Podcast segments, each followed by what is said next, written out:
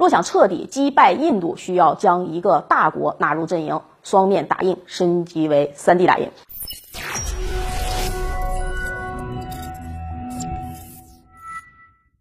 大家好，我是马岩，今天呢给大家讲一个都感兴趣的话题——三 D 打印。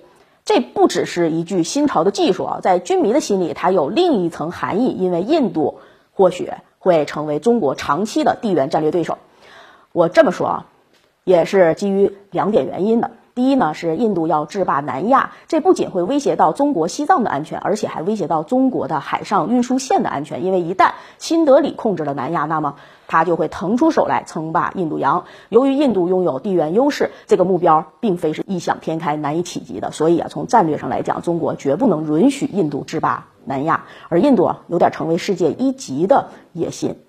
绝对不会放弃这个目标，双方的战略矛盾很深。另一方面呢，是印度是美国理想的恶化工具。一来呢，印度有十三亿多的庞大人口，是全球人口数量仅次于中国的大国，而且人口结构呢也比中国要合理。从这个角度来说，印度这个国家比中国更年轻，而中国正在快速迈向老龄化。印度庞大的人口呢，意味着经得起消耗，熬得起大规模的战争。而西方国家战死个人啊都要登报，一旦要与中国发生冲突。将会蒙受巨大的损失，政府呢就会面临很大的停战压力。毕竟战争是自己挑起的，印度啊就没有这个麻烦。二来呢，就是印度的民族主义情绪非常激烈，极易煽动，而且还非常好战。不可否认啊，非暴力不合作运动在印度独立的过程中发挥着很重要的作用。但印度拥有一百多个民族，近两万种语言，各路的神仙崇拜都有，是一个具有很强分裂倾向的国家，以至于到现在，印度全境还有大大小小的分离主义游击队。如果不煽动民族主义，不鼓吹对外扩张啊，不转嫁国内的矛盾啊，印度这个国家可能安安静静它就分裂了。所以印度国内注定就需要印度在不断的搞事情。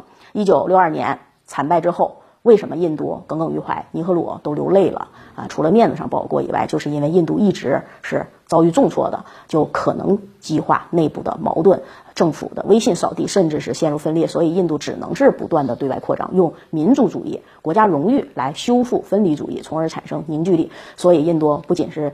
将战争罪名归到了中国头上，而且还形成了一个丧事喜办的传统。不管是对外遭遇了什么样的挫折，都要表现出取得了胜利一样，不断的去洗脑民众。比如二零一九年初印巴空战，印度主动出击，结果呢只炸死了一只鸡，自己呢还损伤了两架战机，一名飞行员还当了俘虏。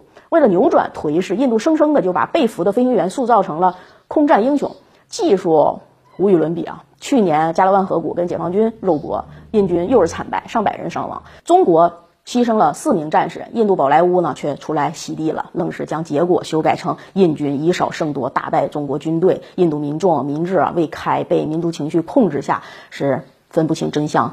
只能相信宣传。从某种意义上来说，拥有强悍的精神胜利法的军队是无法被击败的，只能从肉体上去消灭了。即便如此啊，他还自诩是胜利者。他会说：“我上天堂，你下地狱，并含笑九泉。”宝莱坞神剧中啊，印军一人杀伤数百解放军，死后呢还立庙成神了。就是这个桥段，鼓吹的就是和中国死磕，别怕，死了也能进莫迪老仙儿的封神榜。目前，印度社会各界啊极端反华，而且还空前自信地认为印度远超中国，对华战争的舆论和民意基础早就具备了。所以呢，美国认为争取印度还是大有希望的。只要是提高印度政府美印达成交易，印度就可能在中印边境挑起战争。他们有十多亿的。青壮的炮灰，死之后又成神的信仰，有战无不胜的宣传机器。如果再配上美国的先进武器，在西部死磕解放军，足以能打断中国的复兴之路。这是他们想的。因此呢，我们之前就指出过，说目前中国面临西印度。东台海两线作战的不利局面，在西部呢，要面对印度战场，千万不要扩大和深陷跟印度的战争，得不偿失。如果能够妥善处理两线都不开战的话，自然是最好的。如果战争不可避免的话，必然要先台海后印度啊。等台湾统一了，美国认怂了，印度也就没这个胆量再打下去了。说到这里啊，可能很多利友们已经忍不住要点小心心了，但先别着急，等我先把观点说完，你们认同再点，来得及。印度呢是一个有强烈扩张欲望的国家，它需要不断扩张来抵消自己的内部的分离主义，这就注定了中印之间的博弈是长期的。那么有没有办法一劳永逸的解决印度问题呢？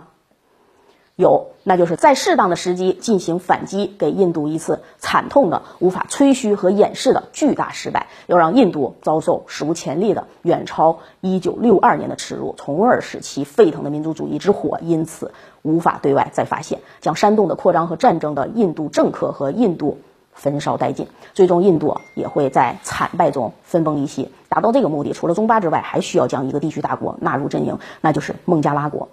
孟加拉以前是巴基斯坦一部分啊，俗称东巴，面积呢十五万平方公里，人口呢一亿六千万，军力呢虽然明显不如印度，但战斗力、战斗潜力啊不容小觑。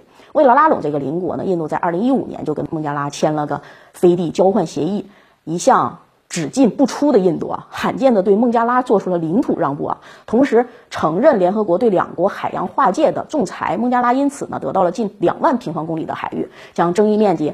五分之四收入囊中。即便如此呢，中国仍然是在争夺孟加拉博弈中还占了优势的。二零一八年中孟贸易额达到了七百八十七亿美元，中企呢在孟境内的合同也高达四百五十九亿美元。北京还承诺提供三千多亿美元的融资，印度感到非常震惊啊！由于印度长期推行地区霸权主义，在南亚次大陆的名声是很臭的。孟加拉国明显是要倒向中国了。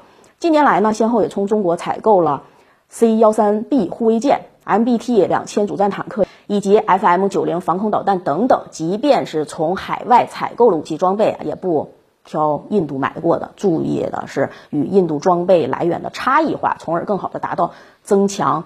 制衡效果的目的，中印之所以能够如此重视孟加拉，不仅仅是因为孟加拉是人口大国，拥有不可小视的战争潜力，更是因为孟加拉的地缘位置非常重要。从地图咱们看啊，印度其实是分为两个部分的，一部分呢是位于印度半岛，另一部分呢就是印度东北部各邦，而接连这两个部分呢就是狭窄的西里古里走廊，这是一块最宽处也只有二十公里的狭长地带，这是印度的七寸。切断了这条走廊，印度东北部和本土就完全失去了联系。想要快速的收复或者是支援东北部，印度就必须借到孟加拉国。所以呢，如果中巴与印度开战的话，孟加拉是必然纳入我们的阵营的。其实这个观点也不是我最早提出来的，我早在二零零八年啊，在一家军事网站工作的时候，因为我们转了一篇二零零三年的网帖，澳大利亚的 SBS 电视台不远千里的来到我们网站所在地采访。老铁们，你知道他们为什么要？过来采访吗？我们那么点小办公室，架个摄像机都转不开身儿。那时候的中国，西方国家对中国是充满了好奇，他们是闻着味儿来找麻烦来了，以为我们是代表的官方态度。没想到啊，咱就是普通小老百姓，也可以对国际形势建言献策。俺们只代表普通百姓的观点。当然，他们也没有得到他们想要的，自然就没了下文。没想到不到十年的时间，我们就可以这么硬气。我们接着讲啊，孟加拉加入之后。中巴双面打印就能够升级为三 D 打印，哪怕孟加拉只是保境安宁，不出兵印度，只要不借道给印度，印度东北部就被嗯咔嚓了，是必然的事情。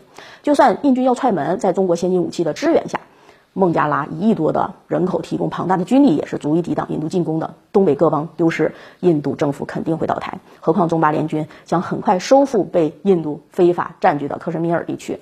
冰封直达新德里，印度战败就在眼前。在这个过程中，要大量的歼灭印度军队的有生力量，务必要阻止他们南撤，将他们消灭在东北方，消灭在克什米尔和喜马拉雅山南麓，用轰炸机和远程轰炸机摧毁印度的军事工业、机场，还有海军基地，最大化阻止印度回血。考虑到印度重北轻南，精锐部队大部分都是在北部的，只要将他们解决了，印度短期内都不可能组织。像样的抵抗力量了，即便是有美国的先进机器、先进武器、先进的美元啊，印度人的教育水平暂时也用不上了。巨大的失败，政府的失能，分离主义的顽疾，必然会导致印度民族主义崩盘。这个国家距离四分五裂，其实只有一步之遥。届时，支持他的政客还有宗教人士宣布自治啊，扶植各路游击队纷纷宣布独立啊，并且与中巴孟三国单独讲和，从此印度将会沦为一个中小国家，再也无力争霸南亚。此战之后，巴基斯坦收复全部的克什米尔，中国收复藏南以及中印争议地区所有故土，并不再与印度有任何陆地边界相连。战后的南亚次大陆，中国也不会吃独食，而是跟俄罗斯啊、英国呀签个协议，确保印度洋的自由航行和安全。谁也不能独霸南亚。一直听到这里，还有没有离开的利友的，可以点个赞了。当然了，也欢迎不同意见评论区与我互动。兵者，凶器也。圣人不得已而用之。三 D 打印呢，只是一个构想，希望永远不需要用。能够政治解决自然最好，但类似的战争计划必须制定。任何可能潜在的冲突的国家都需要制定一份周详的战争计划，因为世界各大国也都是这么干的。战争是永恒的，和平是暂时的、相对的。感谢大家收看今天的节目，我打算下期用一期节目回答网友的三个问题。我们下期节目再见。